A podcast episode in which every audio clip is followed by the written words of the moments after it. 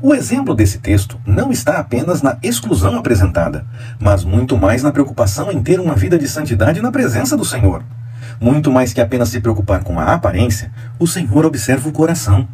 Se ele fez orientações na lei para que se tomasse cuidado com coisas que aparecem, no tempo da graça, ele quer nos ensinar muito mais. Que a direção do Senhor é importante. Temos que estar em ordem na presença do Senhor.